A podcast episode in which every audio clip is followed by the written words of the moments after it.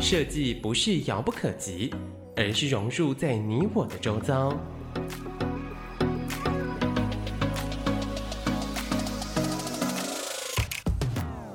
设计台湾，带您认识当代最具代表性的设计。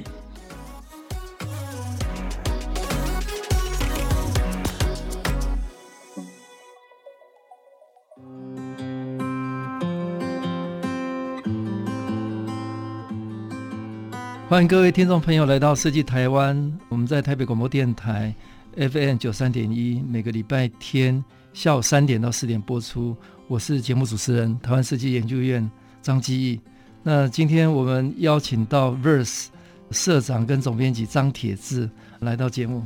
铁志跟大家问候一下，各位听众大家好，张老师好。好，铁志因为各位都很熟悉哈，他其实在台北广播电台。四年多了，他都是节目主持人。是，那应该说第一次回到台北广播电台，第一次当受访来宾，非常荣幸。所以我们非常高兴，也非常荣幸有机会找铁子来聊聊。虽然都很熟悉，不过我还是介绍一下铁子。那铁子是跨华人社会的非常知名的作家，也是文化跟政治评论家。那他也是跨界的策展人跟呃媒体的创新者。那铁志。大家都觉得很重要，就是二零一八的 GQ 年度的风格男人哈。那铁志，我觉得他很有魅力哈，他是用新的观念注入文化活动，那办杂志、展览，各种创意的活水，扰动旧思维。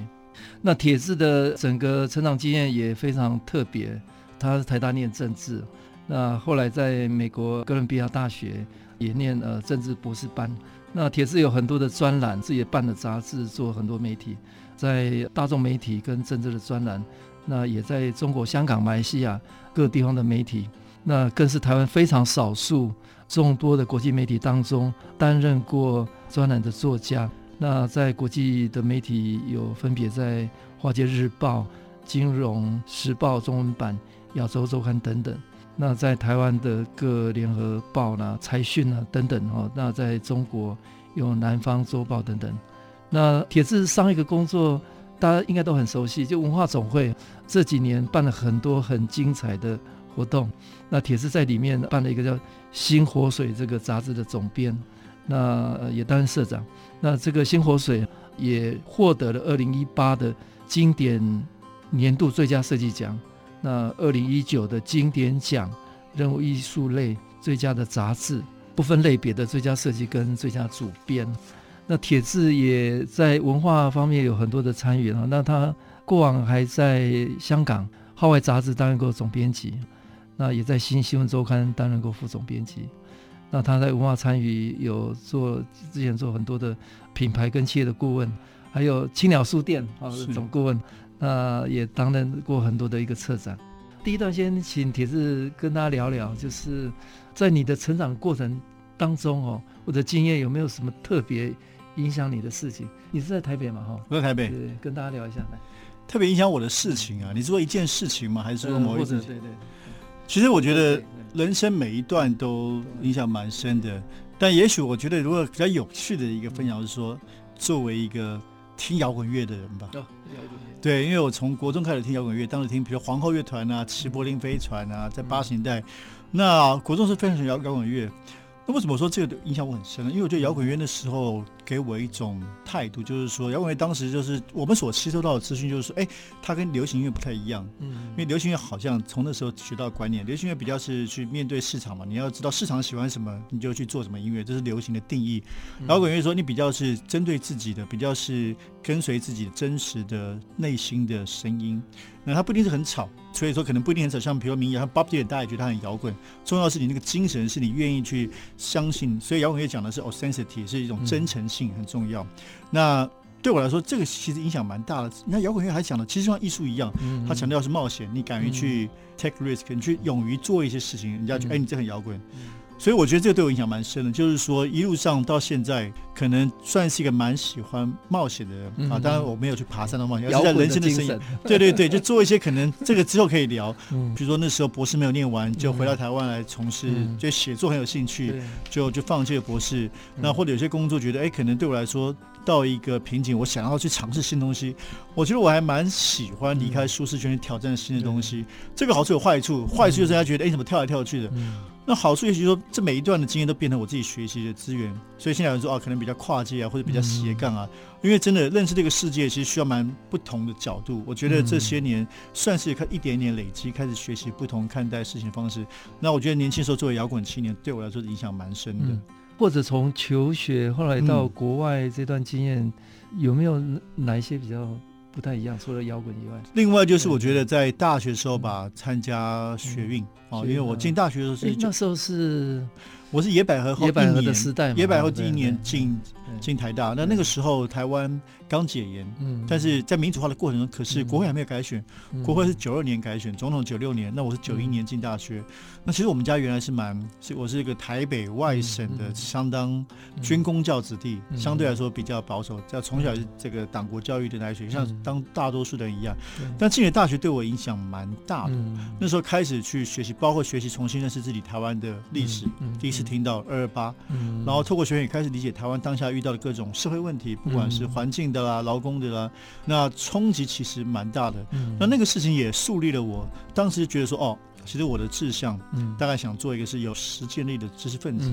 在大学，我觉得那个他参加两三年之后，那那时候也看了很多的。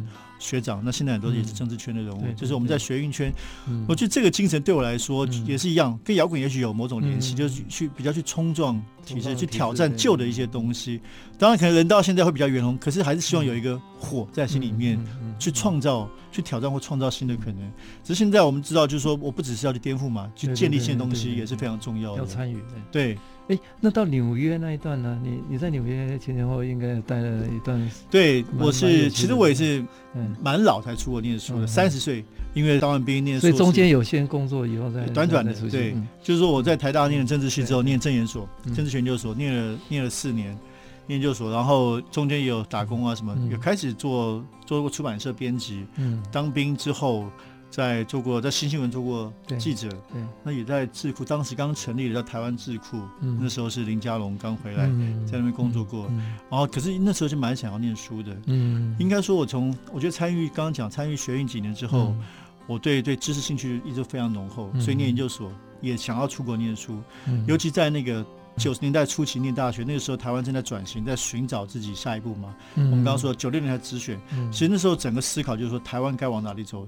以我们的专业说，台湾需要什么样的政治体制？总统制、内阁制？嗯，那政治跟经济关系该怎么样？所以对我来说，去念博士是想要去寻求我们对现实的疑惑，想要去理解台湾的现实，以及想要去寻找未来的方向。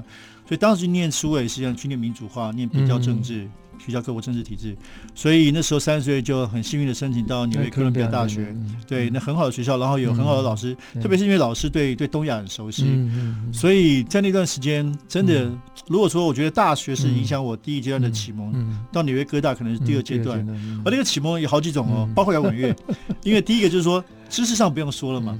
你在学校这个这么多大师，尤其那个时候老师，比如老师他是中国研究专家，所以开始对当代中国有很深的理解，有一些遇到一些来自中国留学生的好朋友，嗯所以以前中国当相对我们来说相对陌生。哎，铁是在纽约的时候呢，那时候是哪一个时间点？二零零二年，二零零二嘛，九一一的第二年，对对对，所以那时候学到很多。然后纽约各大好处，九幺幺之后，九幺幺纽约那个。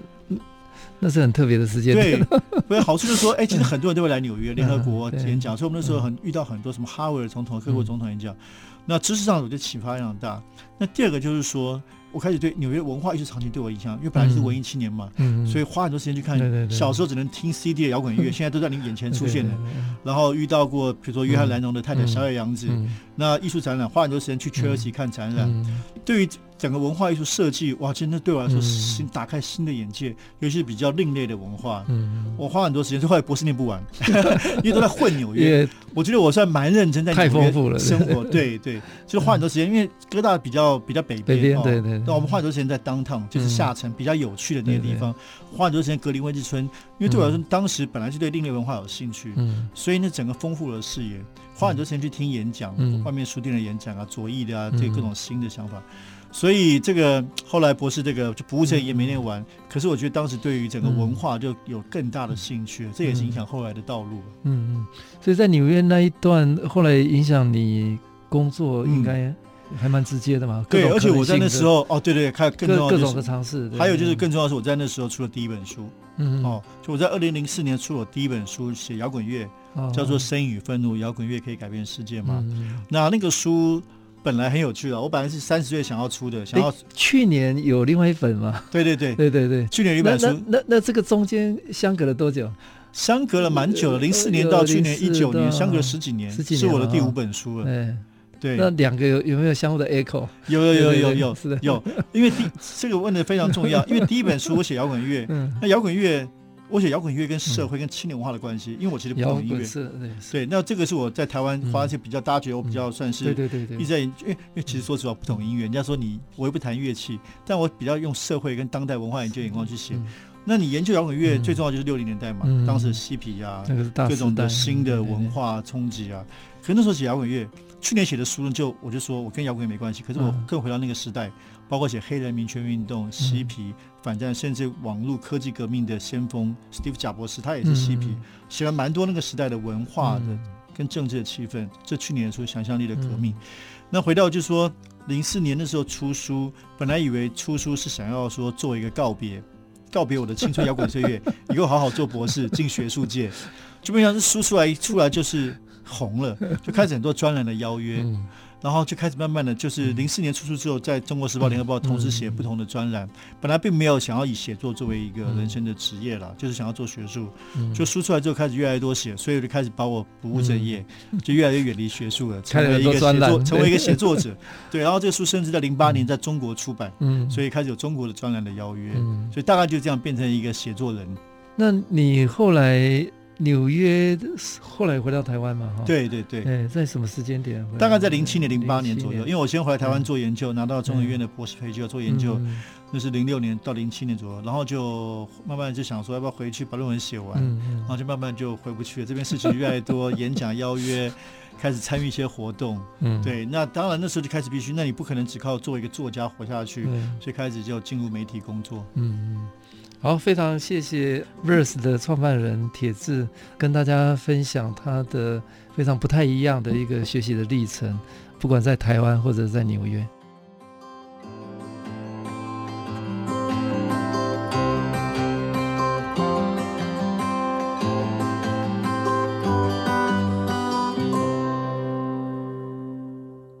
欢迎各位听众朋友来到世纪台湾台北广播电台，我们每个礼拜天。下午三点到四点在 FM 九三点一播出。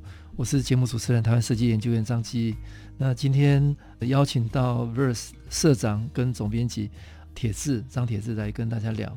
那刚刚铁志有跟大家聊到他从纽约那么丰富的这个文化跟各种机会。回来到台湾嘛，哈，对，那台湾又又经历了一个四年的一个工作经验，是，是，是，是。那后来有有一段真的是蛮特别的哈，在对。在香港的这个参与，那刚好在香港那一段也应该是香港最多可能性嘛，自由各种言论文化的这种机会的时代，嗯，那铁志刚好是呃攻逢其时了哈。嗯来跟我们聊聊聊。应该说，刚好是香港的这种自由被打压的时代，从那个时候开始，开始对，开始要被打压。其实这的确是一个蛮蛮特殊的缘分啊。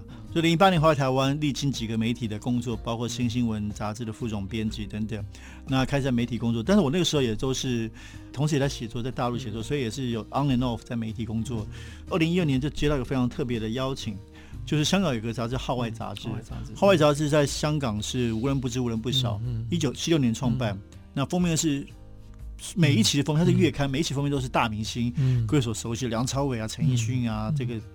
它是一个，可是它很特别，它又不像一般时尚杂志，它内容也有蛮多文化深度的。嗯、所以在香港一九八零年代、一九九零年的时候，大家把它当做是一种香港精神的代表，或香港品味的定义者。嗯、那只是过去几年，在我去前几年，他们觉得有点有点衰落了，嗯、就生意还是很好，很多这个服装的精品的广告，但是、嗯、但是老板觉得它不够酷了。嗯、那我不知道他怎么找到我的。就是说，人家介绍，他就飞来台北找我。我们在这个台北光点那个咖啡店喝了咖啡，对，聊一聊。那这他至今仍然，我觉得他非常大胆，因为我又不会广东话，我也没做过时尚杂志。因为那个杂志我们还是会有的，因为有固定的 fashion section，有很多的高级珠宝啊、钟表，但他希望更有文化。嗯，那其实现在讲起来，从刚才跟老师聊这个脉络讲起来，很有趣。他说，因为一方面我是是政治学博士的没念本科班啊，这表示我对思想有兴趣；二方面是摇滚乐，他蛮喜欢这个，就是说，哎，你有搞一些地下文化的东西，又有思想，其实老板是蛮有想法的。他需要有新的观点，对对对，所以就就就去了。那我在二零一二年的十月去。我相信对他来说，的确是让他不失所望，因为我们做了两三个月之后，就在香港媒体引起非常大的回响。苹果日报做整版，一周刊做了很大的专题，因为大家觉得我们把号外做了一个完全不同的。那做了什么样不同呢？就是说，二零一二年中，其实现在香港看到大家看到很多变化。其实二零一二年是很关键的一年，包括几个事情。二零一二年，这个中港矛盾这四个字开始被讨论。哦，开始香港人开始觉得啊，好像受到大陆人很多的这个，包括生活的挤压啊，这个什么水货、奶粉啊，所以这个矛盾开始变大。第二个就是说，梁振英先生上担任特首，大家觉得他好像非常的亲北京哦，所以这个气氛非常浓厚。那更重要的是，当时二零一二年我去香港的前一个月，爆发了一个反国教运动，反对国民教育。当时就诞生了一个新的年轻的明星，叫黄之锋。当时他才高中生而已，十六岁，所以一群高中生去反对这个，然后呢，带动了全香港中产阶级十几万人上街的反对，所以我感觉到这个新的气氛。那那时候，我觉得做媒体对我来说最重要是要有时代感，要敏感。所以，像虽然号外它针对自己比较自己视为是一个创意杂志啊，就我们的人群 TA 比较设定是这个设计师、建筑师、fashion designer 这些人，可是我觉得这些香港那个时代性我们还是想要抓到，所以我当时就定位说，第一个它是月刊，我希望它每个月关注一个香港重要的文化现象，那这个文化当然是广义的。第二个，我们希望就是说，它是可以用一个比较酷的手法，因为本来后来大家就很赞许它的设计美感，嗯，我们希望比较设计感上去说有重量的故事。嗯，第三个，我觉得我们要关注新的，因为香港的说实话，那时候流行文化开始老化，我们小时候。年轻的时候都看香港电影，听香港流行音乐，是那时候，对不对？九十年代，可是那是九十年代嘛。对，你说现在这十年已经没有没有，可是很多新的东西在冒出来。那我就说，我那时候写了一个宣言，就说我们要跟新的香港这独立音乐、独立电影、独立设计师，以前香港都是很大的公司嘛，我们要跟这些人站在一起。哦，所以就是说。像我第一期，我们就做香港，我刚刚说的那个学民市场，黄之峰他们把它放封面，嗯，我们还去摄影棚拍比较漂亮的照片，当时引起很大震撼，因为没有想到会把学运少年放在时尚杂志的封面，对，这很大胆，嗯，啊，而且我们用的不是像新闻照出道，还是穿上一些。有牌子的衣服，当然比较朴素的。那第二期做同志专题，放了黄耀明、何韵诗等等，所以是很跟社会议题接轨，可是还是比较时尚的拍摄手法。第三期做这个独立音乐，把张悬啊等等哦，这还有香港几个独立音乐的歌手陈宁啊等等放封面。所以大家可以感觉到这个好像。我们是非常的第一个，很多人觉得接地气，嗯，就是你不是只是拍明星带着名贵的手表在封面，时尚杂志比较这个做法，对对，我们是跟香港正在发生的趋势在一起，嗯，而且还是用比较时尚的东西来包装这个现在正在变化的香港。我每一次介绍一个独立乐团，嗯，像台湾，你看台湾大概从两千年到现在，独立音乐变得很重要。那可是香港不是，香港就是主流音乐衰退，可是独立音乐没有机会被看见，嗯，所以是可以说每一期非常关注。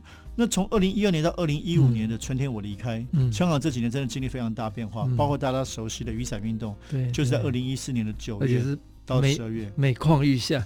对，其实每个月香港都有大事，很多人开始说啊，出版自由受到限制了，艺术自由受到限制了。光是这个，我们文艺界就大家的感受非常深，所以我觉得我们起码做一件事情哦，就是这两礼拜我们花很多时间去记录跟讨论，以文化角度去记录这些议题。铁丝在每一个浪头上都做出一个完全让大家很震撼的事情，应该不敢不不管在香港，那跟我们聊聊聊，你回来台湾其实也没闲着，哦，也也是干了干了大事，在大家觉得是。冷单位的文化总会把它搞得好像所有的没有没有。做文化的做设计的大家都都很想去买的这个新活水，跟跟我们聊聊聊好。聊聊这个过程。不过我觉得有时候真的是不管是自己的判断还好，还是说我像我刚刚提到上一段提到愿意冒险嘛，那时候去香港，香港一些台湾还不太像今天这么热。反送中去年在台湾很热，年轻人关心。那时候去的时候，其实大家相对是陌生的，所以也算光逢其盛。今年两年回来，就好像变成香港。专家。哦，其实那是始料未及的事情啊。不过在香港确实花了蛮大的，因为你要做香港的领头杂志，我花了唯一骄傲的时候花了很大力气去研究香港，嗯、而且跑了很多，从这个小书店到这个文化精英的城市，嗯、艺术界都很熟。阿巴手那时候真的是算是很理解香港。嗯，那回来二零一五年回来，主要是因为觉得哎差不多了，就是待了两年多，我们做号外做的评价还不错。嗯，但毕竟那是别人的媒体。不是我们自己的，我觉得台湾的时候，大家觉得媒体很多的问题，可以做什么样的改变，嗯、所以回来台湾，那先是跟这个资深记者何荣幸创办了这个报道者，嗯、做深度新闻。对，那时候我们两位一起创办，觉得说台湾好像有新的媒体。那我也开始跟一，我觉得香港那段经验对我后来还有就是说，用设计作为，因为设计其实设计其实是一个 communication 嘛，是传达来来表达我们想要传达的理念。转译。因为那时候我在香港还做了一个另外一个媒体叫彭博商业周刊，嗯，因为同一个公司。所以负责老板叫我去负责彭博商业周刊繁体中文版的。嗯、那这 Bloomberg Business Week 本来在美国就是非常有设计感、对对对。非常酷的一个财经杂志，嗯、非常 solid 的商业化，嗯、可是用非常有的设计感，跟台湾的媒体很不一样。嗯、所以对我来说，那个时候香港经就是说，哎，用好的设计去讲，传递我们的理念。嗯、对媒体来说，那回到台湾就是说，先在报道者，我们也尝试让他做的比较有文化的质感的视觉。然后后来有一年，我在数位时代担任首席顾问。嗯嗯、那二零一七年初就到了张老师刚刚说的文化总会工作。嗯、那个时候就是说要去担任副秘书长。嗯、那那时候就觉得说蛮有趣的。嗯、我们对他的定位，因为过去这个机构大家觉得不是那么熟悉哦，好像甚至有点神秘。对。可是那个时候就觉得说，其实包括张老师所推动的，嗯、台湾正在改变。对。就过去五年，设计策展变得非常关键的一个新的文化力量。那我觉得当时我们在想文化总会的角色，就是应该成为一个民间跟政府之间的桥梁。大家可能不太清楚，我们之前也不太清楚，文化总会并不是官方机构，甚至不是基金会，没有任何一点官方的色彩。它有政治色彩没有错，因为会长是总统，可是它的所有 funding 都是这个自主的，并没有官方的这个这个法律上没有官方的这个位阶。那可是它有特殊的跟政治的这个关系，所以。一开始去很多人说啊，你是酬庸啊什么，好像真的。可是实际上我们也没有做什么，也没有被酬庸。我们就想说，它是一个比较公共性的平台，因为它理事会里面有蓝有绿，有企业界，有文化部长、顾问院长。我觉得它是个大平台。那对我来说，就想说，哎，怎么利用这个大平台？我们就想把新的、年轻的这个文艺的设计的创作者，让更多人可以理解。不管透过媒体、透过展览，包括我们在日本办台湾 Plus 的这样一个，对，当时台湾 Plus 我自己在想这个这个 idea 的时候，就是说日本人很爱台湾，但喜欢都是美食美景，他可能还不认识台湾这几年的文创的爆发力。所以当时我就在会里面提说，我想做这个台湾 Plus，就是说在日本办一个。这样的 festival，我们把台湾最好的新的生代的音乐人带过去。我们把台湾的这个，我们那时做了大概四十到五十个。嗯，其实台湾很流行啊，叫创意市集嘛。创意市集。可是在日本几乎没有出现过这样的，比较多就是台湾去参加日本的设计展或礼品展。对对对。比较比如说比较静态的。对，或者说没有人自己办一个，以我们的角色来出发，那当然吃很多苦头啊，因为你要自己一个品牌。重新开始在日本的这个一个公园去办一个自己的这个 festival 很不容易，嗯，不过还不错。全过去一八年、一九年都在日本得到很大的回响，第一年也在获得香美里站选为这个年度最佳译文平台。那总之我觉得就是比较是回应，就是说这个时代新的这些创作的能量，怎么样让更多人知道，包括我们的同事也引荐这些创作社创作者跟总统府啊，跟这个茂喜啊不同的单位来合作。聊一下新火水，你新火水大概每一集都蛮有议题性的，是是是，不只是那个内容了，还包括它的设计的风格，这个对台湾来讲都都是很大的突破跟创新。对，是，其实新活水是这样，其实跟号外经验有关系，因为我喜欢做杂志嘛，我觉得还想要做台湾缺乏一个深度文化议题讨论的媒体，嗯，所以当时我在会里面就说想要做一个杂志。那其实文化总会以前就有新活水这个杂志，但是停掉了。那我们是新的一届。其实他他们也一定要叫新活水，嗯，对，我是想办一个杂志，只是说会内已经过去有这个刊号了，我们就沿用。后来有点后名称原来就是对，以前就有新活水，所以我有点懒，我有点后悔啊。其实应该取个新名字，因为这名字有点老派嘛。当时因为没有去申请新的杂志，所以只是用旧的名字。可是旧的我们跟旧的其实没什么关系，那个是很多年前就有这个一个刊物。我其实完全是重启无照，我们新的团队重启炉灶。那我们那时候我做了一个蛮大的一个尝试冒险，就是以前那个新活水啊是机关刊物了，就像所有机关，所以他是送送给会员的。我说我要做个真的杂志，所以我上市场卖。对对，那这个是蛮大胆的。像我们像当时在会里觉得说，哦，做杂志文化杂志这样商业上通吗？要上杂志卖，那没有人知道，所以这是个冒险。那我们也这个钱不多，预算不多，所以当时想哦做双月刊了，我钱比较少，嗯，双月刊我只有其实我只有两个编辑，嗯，我们还有这个特特聘的，就是约聘的，这样可以减低成本。所以当时就想说，想做这个事情，就像《哈瓦精神》，我想要每一期讨论一个台湾的文化议题，嗯、而且是新兴的文化议题。嗯、我觉得做文化杂志，我们想要关注到新的文化的趋势，嗯、或者说文化的潮流。嗯、那我们做过，不管是这个。这个漫画创作者做小志，包括台湾的设计的新一代的美学做什么，都是比较有问题意识去做。像那时候做设计，设计很夯，我知道，我觉得设计会重，可是要怎么做设计？我只是介绍设计是没意思。所以我们当时就关注一个议题，就是说什么是属于台湾的自己的美学。所以做何家新料小子，对对对，那是那时候我们做了很，我觉得最骄傲的是我们做了刘开老师，刘开做了二十页。当时刘开老师已经蛮少被媒体讨论的。我们做出来之后，聂永真说很好，他去帮他申请国际平面设计联盟，用我们这一期。对，他获得第五位入选国际 AGI 的，对，所以我觉得蛮骄傲的是，我那时候做除了做新媒体，我们也希望去挖掘台湾自己的文化史。我觉得这么有这么棒的前辈应该被看见。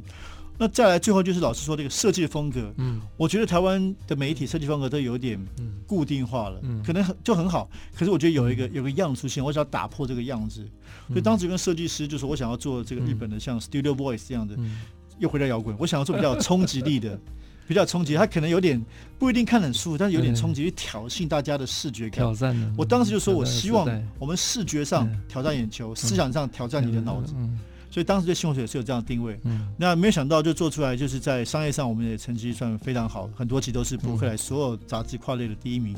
然后也很高兴在张老师当时在台创，我们经典奖拿上年度最佳设计。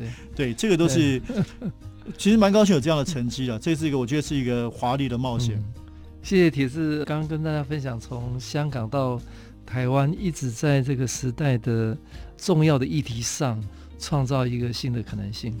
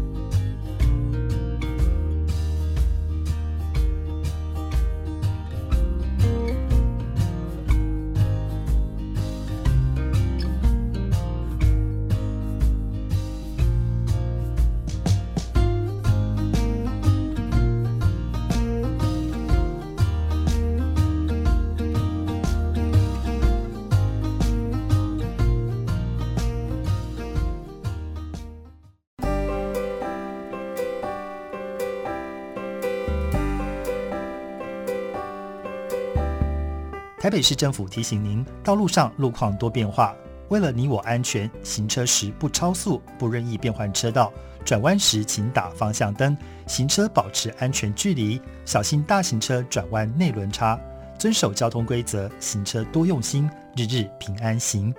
以上内容由台北市政府交通局提供。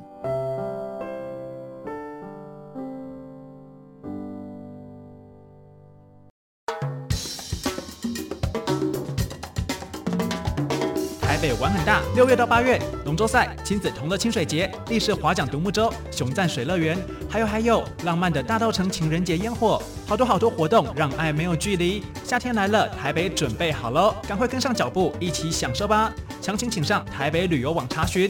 以上内容由台北市政府观光传播局提供。我不要听，我不要听，为什么要离开我？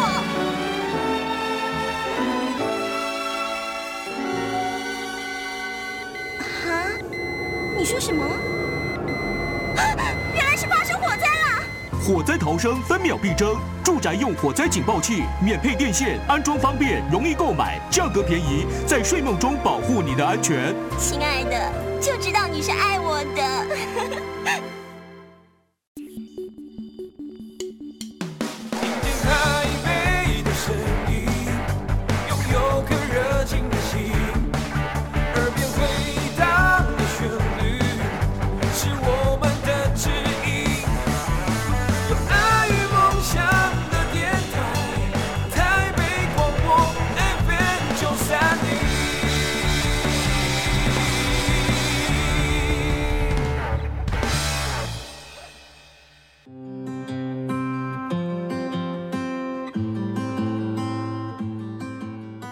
欢迎各位听众朋友来到设计台湾台北广播电台，每个礼拜天下午三点到四点在 FM 九三点一播出。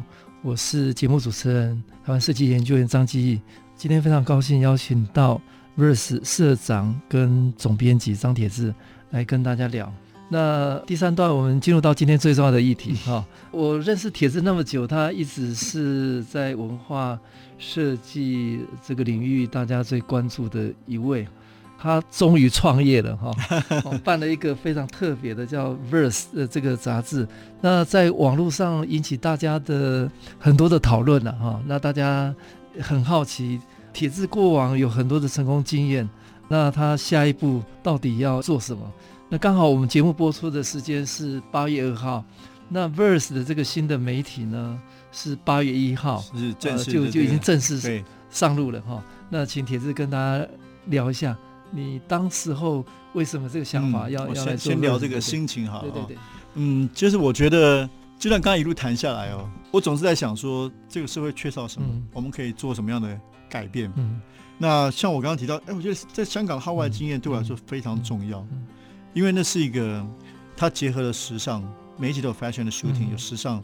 然后有有创意有文化，我们也讨论很多社会议题、政治议题。嗯、那日本大家很爱看日本的 Brutus 什么的，嗯嗯，Pen 这些杂志，台湾没有哎，台湾几乎没有这样的媒体。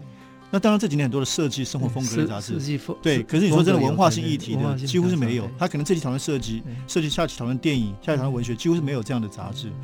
可是我们却这么爱看日本的这些 Brutus 这些东西，所以我觉得很奇怪，为什么一直没有？那这个是我们。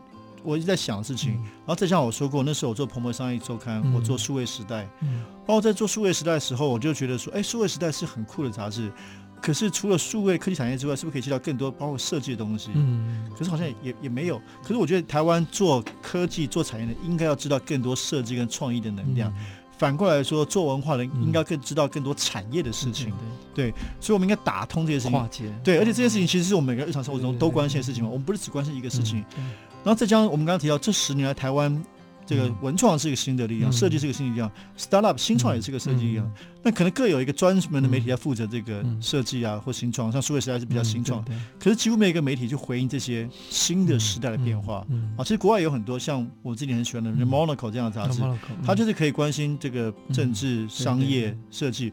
我觉得这是一个新的时代气氛。哦，包括这几年，我跟张老师，我们认识很多朋友，大概大家同时关心商业、政治、理念、土地，对，可是却没有一个媒体。我觉得我这是我一直想做的事情，就是说想要打破这个既有的框架，来做新的，来回应这个时代的新的媒体，就是看到了机会，也是我真的觉得，从理想上来说，就是我们这几年，包括跟张老师我们一起工作的大家。文创文化设计变得很强的力量，可是我觉得应该让更多的人来理解这个事情啊，包括我们之前开过的那个会议，就怎么样做设计推广。对，我就说应该让更多领域，不是在设计产业内，而是让更多大众打开同温层。对，打开同温层是我最想做的事情，所以就想说做这个媒体。所以这个媒体呢，它是以文化为核心，那是我最关心。可是我们会有那里面有有一个 section 在讲商业、嗯，创意产业，而且我是真的是找财经记者来写。那我们会有一个产业，一个比较 lifestyle 的，就是我希望是哎，会去逛一些是比较酷的店的人，嗯、去酷的酒吧，像 Draft 那种好的酒吧的人也可以来。所以就是我们希望真的打开什么，不是只有像我在做的时候，很多人说啊，文化是不是很小众？就你们这群文化了，文化性不是不是只有在两厅院，不是只有在设计院。其实文化第一个它来自生活嘛。你说传统的职人我们也关系，去酒吧很酷的店猫下去，这些都是台湾很棒的。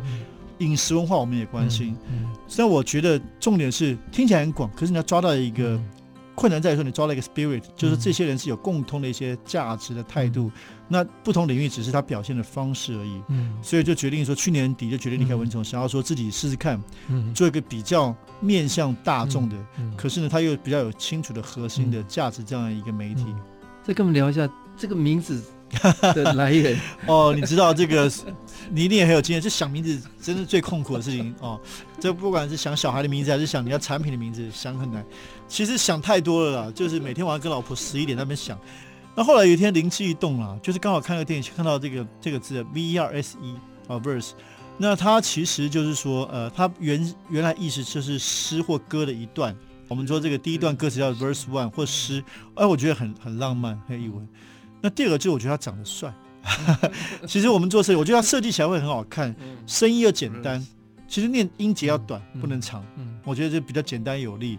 当然，我当然知道大家都对这个字不熟悉。嗯，但我觉得我跟就当时我也问了蛮多，包括我们的团队成员，而、嗯、且觉得还感觉不念起来不错，嗯、看长相还不错，长得好看不错。就算大家不知道什么意思没关系，可能觉得他有一种有一种神秘感，对对对，感觉很酷。就是 monocle 大家也不知道什么意思，对，其实很多我们都不知道什么意思。那可是感觉对，问了几个，反而有一种比较脱俗，因为想了很多中文名字，觉得哦，好像这个大家觉得怂怂的，因为都我们很多习惯中文字嘛。那所以就觉得好像这个问了一下，大家都觉得感觉不错，就就试试看。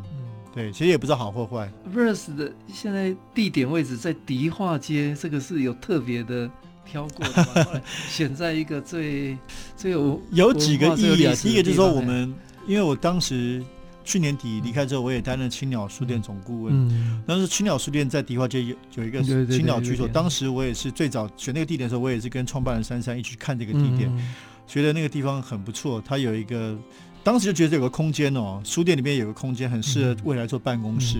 它是面对迪化街，有一个非常大的窗户，很美，很有灵气。那再加上迪化街这个地方本来就是，我觉得是一个台湾百年前文化运动很重要的起点。我觉得就是一百年前，就是在一九二零年、一九二一年的时候，台湾文化协会、蒋渭水他们推动台湾的文化运动，所以我觉得承接百年前的精神，那也是很美的地方。嗯、那刚好我们在书店里面一个小办公室，嗯、其实也也很棒。嗯，对，你看我的同仁也觉得，哎，你可以在书店、咖啡店工作，多爽啊！好，所以我们就选择这个地方，所以。其实说实话，我们就说我们创业精神嘛。以前讲这个 garage 车库创业，我们是书书店，书店。我们在书店里面一个小办公室。我现在这个创业整个杂志，我们是跟青鸟书店租的这个办公室。这办公室就跟我文总以前福音小办公室一样大，所以真的是有创业的决心啊。现在整个公司就是一个小办公室，两张长桌，大家非常有弹性，带着笔电来来去去的。还有我我在网络上看到帖子，开始找到一些很厉害的好手。秋伟嘛，跟大家聊一下。对，我们其实就是说，我是一个比较特殊的一个工作模式，因为今天办媒体，大家都说哦，不想活了。我们三十年前叫人家去死的办杂志，更何况现在这个时代。可是我觉得我还蛮清楚我要做的一个商业模式的，就是说成本要降低，因为新活水给我一个体验，双月刊我也可以很有声量。嗯。嗯，其实做的扎实，他在譬如说双月刊成品会一直摆在这个，把两个月都会摆在那边，在杂志平台上。所以我想做双月刊，那双月刊我就可以减低我的人事成本，所以我就可以不用养正职的，而且现在很多好手他也不一定愿意正职，对对，所以他反而是愿意跟你专案的合作，专案合作。对，所以比如说我们杂志编辑主要有。两位，一位就是比较特别的。我说我是前数位时代副总编辑杨慧芬小姐，对对。对，所以这个组合很很特别。我有一个数位时代副总编辑帮我做，真的是这 business journalism。那另外比较年轻的是以前的大师做执行做主编的黄明章，啊，二十多岁，所以两个不同世代不同的专业。因为大部分文化杂志可能都找文化杂志的，不会去找财经杂志的来，所以找这两位就是很特别的组合。那我们的设计师也是我找很年轻的二十多岁的叫李君慈。我找他的时候，嗯、很多人觉得这个决定有点特别，嗯、因为像我们这个，我有很多同辈分很、嗯、很有名的设计师的朋友，冯宇、方旭中。但我觉得君子，我看到他有一种潜力，是我觉得非常非常喜欢的。那、嗯、之前新活水也跟他合作过一些小东西，嗯、我也看到，因为这个视觉风格还没讲到，嗯、就是说很多人说跟新火水有什么不一样？嗯。新火水当时我们想象是比较具有冲击性的，嗯、比较摇滚风的，嗯、甚至朋克风的，有点混乱，嗯、有点小智的感觉。嗯但这个呢，我当时就说我想要做给大人看的，嗯，我把这个定位是给大人看文化杂志，不是文青，嗯、因为现在我觉得台湾很多比较文青，年、嗯、年纪读者比较轻的，我们希望是给大人看，嗯，所以我当时设定一些 reference 是比较、嗯、比较优雅的，像国外时尚的、嗯、比较优雅，嗯、甚至艺术型的、嗯、简单型的，可是它还是要一点点反叛，嗯，所以当时跟君子沟通，我们都有一些。很快有一些共识，我说啊，我喜欢大概什么样的风格，稍微要大胆一点，可是要简洁的哦。有机会，各位如果马上上网去买，就可以看到。对，所以就觉得哎，非常的。有一个共识，他也一直很想要担任一个杂志的整个 AD，哦，所以就就一拍即合。同样，其他我们一些 marketing 的，像我们另外还有一个我们的 social media 的这个主编叫蔡杰西，二十多岁，他本身是很知名的摄影师，他的 IG 上的这个跟随的快七万，年轻人很懂得怎么用 IG，不只会拍，而且知道那个 IG 的策略跟那个美感是什么，比我更了解。那后来因为他很喜欢新火水，嗯。所以我们就聊，我说那你我要做新杂志，要不要来跟我工作好了？嗯，好，所以就说我觉得我们就有一个算是明星团队的，就每个人都各自很很厉害。可是呢，大家我也不是大团队，我觉得这样也可以让我的成本相对比较低一点。那 Verse 它的这个载体的方式，未来是纸媒，是还是网络，还是还有延伸的 podcast，对对，或者其他的可能性？这个问题非常重要。我们都知道媒体不可能赚钱，对。那可是我对我来说，嗯、我现在新的方式就是希望让这个 Verse 变成一个 IP，嗯，所以杂志仍然是核心。嗯、我们有个双月刊杂志，而且我们卖的应该全台湾最贵的杂志，三百二十块一本。嗯、但是我们觉得我们值得。嗯这个其实杂志台湾杂志都不是很贵，都两百多块比较多。嗯、对，对，对，对，可是书三百多块很正常嘛。嗯、我们把自己定位成杂志书，嗯、因为内容非常丰富，有最好的摄影、嗯、最好的文字、嗯、最好的编辑跟设计。大家如果就会看的话，就非常非常的美。嗯、我们甚至敢说，我们是非常美的一本杂志，嗯、非常有深度。甚至我我愿意说，我们是其实目标不是放在台湾，是希望成为亚洲最好的杂志之一。哦、嗯，就像韩国 Magazine B 这些，嗯、对，我们也希望去。国外、日本、南海，我们都希望找到书店的通路。嗯、这是杂志，那当然网站我们也有网站。嗯，这网站数位不可能少网站的。然后，甚至我们每一期的封面故事都会做个 video。嗯，用一个短的 video 来说封面故事。嗯，然后呢，当然会有 podcast，这个正在规划中，嗯、希望声音。嗯，还有一个就是很重要，就是活动对我来说很重要。我把活动当做我的 content 之一，也当做说实话商业模式之一。就是我同样。我要说，我要做一本最好的杂志。媒体的演唱会，希望我要做一本最好的杂志。但我也说，我的我在我的那个提案里面说，不只是 It's more than a magazine，就像你们有不只是图书馆，我们也不只是一本杂志。对我来说，这个包括这几年刚刚提到做自己做策展，我们的经验，包括做活动、做阅读节等等，我们都把这个活动当做非常这个 Verse 品牌延伸，因为我们希望成为台湾一个非常重要的一个文化的媒体，所以不只是这个传统的阅读，甚至我一个口号就是说，我们是文化媒体，可是文化不应该只被阅读，也应该被体验。嗯，好，所以现在譬如说，换一个我们募资订阅已经开始在折折这个募资订阅，我们订阅一年呢。我们会跟六个设计师合作，做六个独家设计的东西。很多杂志可能是送你什么 sample 啊什么的，可是我们是一年六期，跟六个设计师合作，包括占卜，包括罗生俊，包括米粒、王庆富、何嘉欣，跟我们独家设计，只有订户，你每一期就会免费收到。所以这个是我们希望，这是设计体验。那当然我们接下来很多的活动，每个月会有不同的活动。嗯，从这个饮酒作乐啊，没有 喝酒，这个很重要。去最酷的酒吧，到比较深度的严肃的文化的讨论，到包括文化的体验。嗯，但这个企划力也是我们希望跟社会沟通的一个非常重要的 reverse 的一环。谢谢铁志跟大家分享他对 Verse 的这种跨界、跨文化、跨载体的全新的这种新的机会。那。各位听众朋友，现在 Verse 已经上了，呃，请各位去买。那它将是台湾未来很重要的一个文化 IP。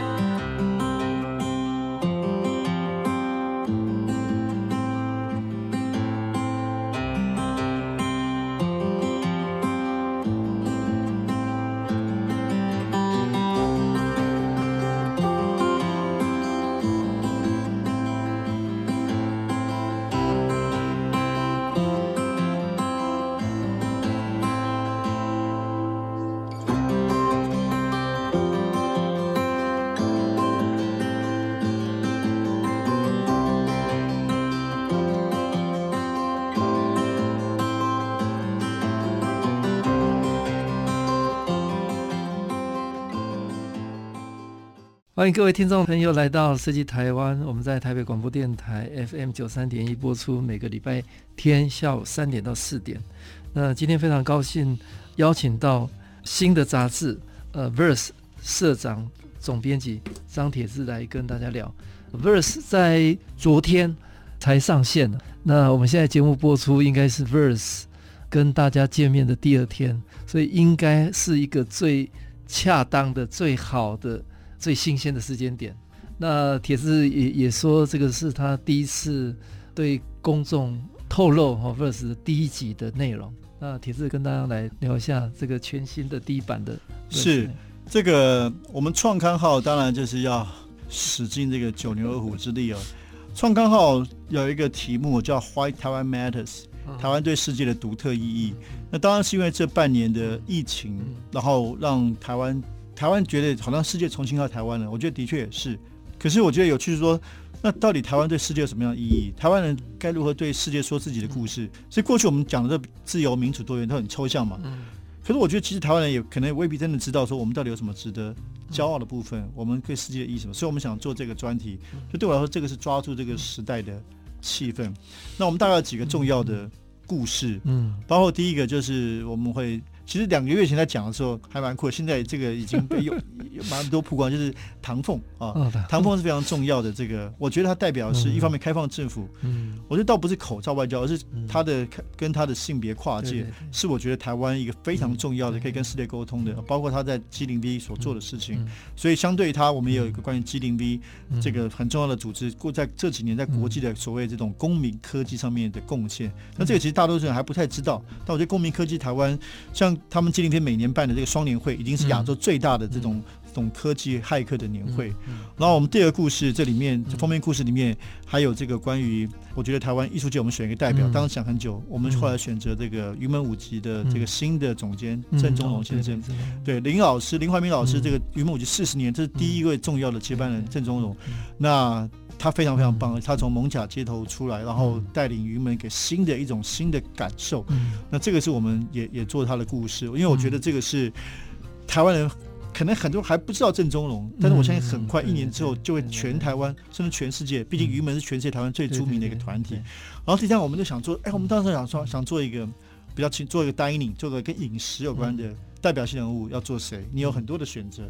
我们选择比较特殊的，我觉得非常有故事的，是在屏东的林大里部落上的一个厨师，叫阿 K 美，哦，A K M 一。那对于这个懂得吃的人，他是一个传奇。他你要定位是非常难定的。那他在他这个原住民厨师在部落里面开了一个高级餐厅，用原住民的手法。那我觉得非常有故事，用土地的故事。可是他却是一个哇，比如说他六月底才跟江振成先生在若有一个客席，一一位难求。所以这样有故事的人是我们想做又有原住民的代表。然后再来我们做 Gogoro。嗯，对，对我来说，产业创新，Gogoro 在谈说如何用创意来改变产业，尤其在国际上，我们在谈他们的国际布局。因为回答这个题目，因为我自己很惊讶，我前年去柏林玩。我发现柏林的共享汽车是用 Gogoro，嗯，哦，没想到，嗯，所以我就我们就想要谈这个，他们第一方面，我觉得他们是真的是结合设计跟产业；另一方面，他们真的我自己觉得他有很有国际化的实力，嗯，哦，所以我们有这样的故事。那还有一个故事呢，就是我们请张伟雄先生写台湾的山林跟植物放在国际上有什么特别的地方。那除此之外呢，我们也邀请了这个几个国际的，包括柏林独立杂志总编辑，包括香港青年的代表，包括日本最知名的记者来写外国人怎么看。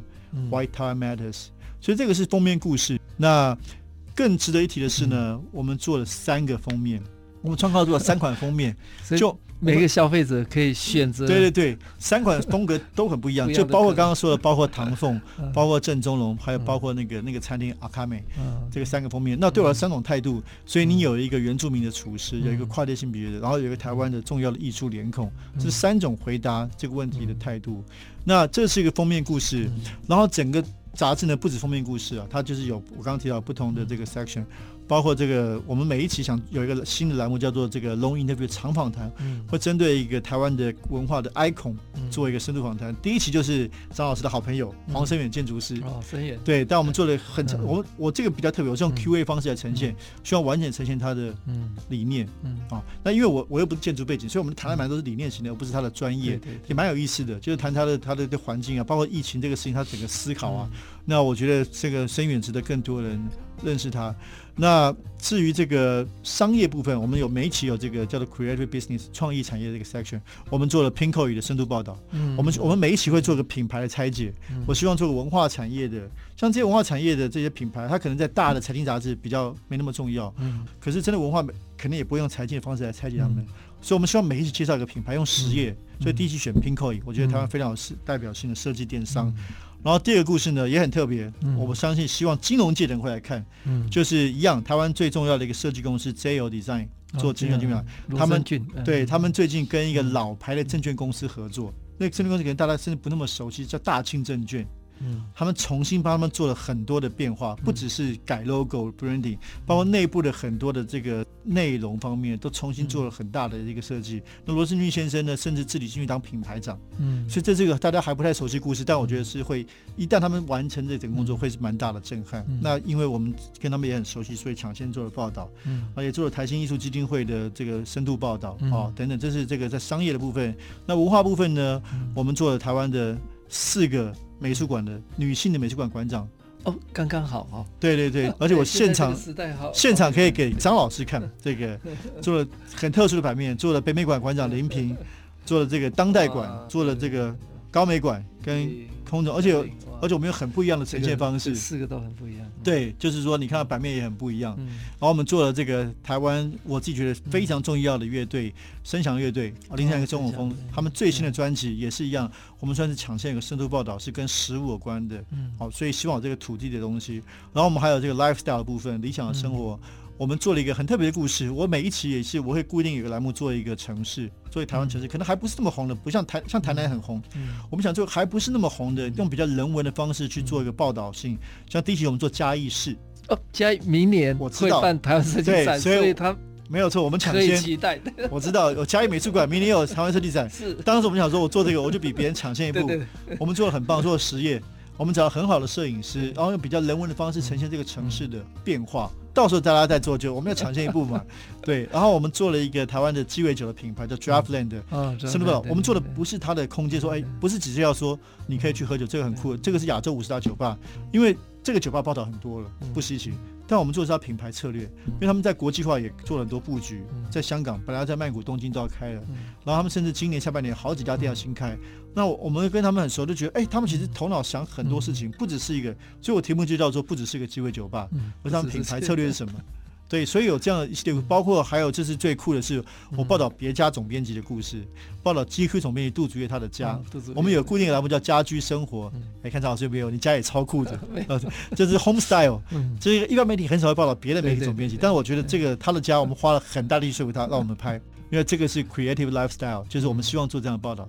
所以大概是第一期的内容，以这个文化议题，我觉得这个是价值问题，Why Taiwan Matters，到商业面到文化面。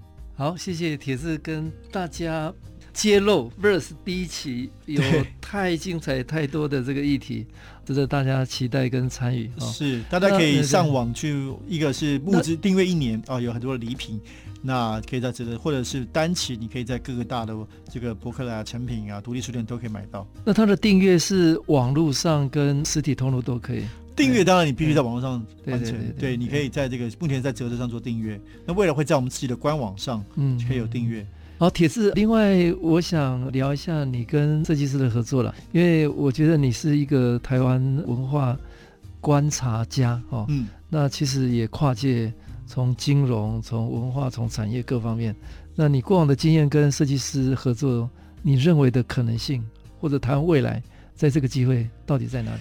对，我觉得这个是很有意思。我觉得我自己每次碰到这样，我都在想说，我我不是设计圈的人，但是好像哎，跟大家也都蛮熟悉，就是设计圈的这个 outsider，但是又好像是这个很密切。对，这个也很荣幸。之前这个，比如说在张老师他们主导这个经典设计奖担任决审评审，对我来说这是非常大的一个 honor。哦，就是我很非常非常感谢，就是设计专业者给我一个机会，提供我的一些想法跟观点。那每一次合作也都是在学习。我觉得有几个想法，第一个就是说。做媒体，我开始就刚刚提到的，其实以前我看很多国外杂志，就开始认识到这个事情，就是说设计的重要。我们看哇，那时候看摇滚杂志，设计都很酷，就觉得说，哎，好像这是一个很重要的事情，在台湾好像就还没那么多做酷的事情。就是媒体怎么样用一个好的设计来传达你的 idea。我觉得这个变得我现在为止一直在。我的蛮核心的事情，包括我们做活动也是，嗯，就是用用设计，可是你都是有个核心理念要传达，只是用一个很好的视觉方式，让大家觉得会去接受它，让大家喜欢它，嗯，哦，所以媒体是我一个出发点。那第二个就是这几年刚好，我觉得也说实话，真的是有点巧合。嗯，我二零一五年从香港回到台湾，那张老师也是，二零一五年也是台湾设计的一个新的起点，一回来就接到一个邀请，就当时台北城市设计展，格式设计。哇，那很妙哎，因为格子说邀请我担任策展人之一，因为他说有一个策展有一个部分是公民力量，那我过去跟社运比较关心，对，所以邀请。这真的没想过会有一天担任策展的那个头衔。那事实上这个东西在台北才刚开始嘛，以前策展都是艺术圈的。对对。二零一五年是新的起点，那第二年才是这个台北成为世界设计之都。对。所以好像也刚好一开始就接上了这个新的风气的起来，那就开始有一些机会有更多的合作。我觉得可能过去我们扮演的，像张老师说，本来扮演的是这个论述观察角色，那就像李明聪一样，就是说，所以很多时候设计圈会找我们来扮演一些参与的合作的角色。那我自己也很荣幸可以提供很多可能设计圈之外的观点。帖字也策了，呃，台湾设计展超级难在屏东。对对对，当也是这个张老师台上创造了四百万的 的人流，是也很荣幸，就是这个完全打打开呃设计的这种可能性。对，那我我我如果可以老实说话，我觉得可是我们有可以帮助，因为有时候设计师是他们在乎的是作品嘛。对对，对、啊，可能比较在想跟自己的沟通。那我觉得像我们，尤其就做媒，嗯、我觉得我更特别的是做媒体了，嗯，所以比较在乎跟公众沟通这个事情，让大众可以理解。所以当时就是说，担任去年台湾设计展的这个总顾问，嗯、那我们负责就是从论述，可是论述之外，我觉得在想那个题目的时候，想说怎么样是让大众可以理解，而不是变成只是设计圈自己的事情。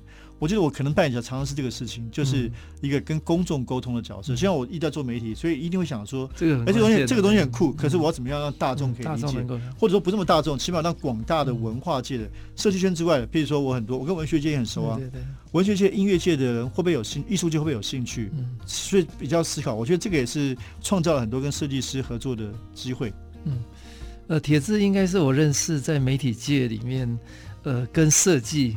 呃，串联的最好的一位，呃，也也设计也透过铁字，呃，有很多新的可能性哈、哦。所以今天非常谢谢呃铁字新媒体的先行者，跟跟大家呃冒险热情的分享哦，他的经验跟未来的可能。谢谢张老师，谢谢各位听众，谢谢。谢谢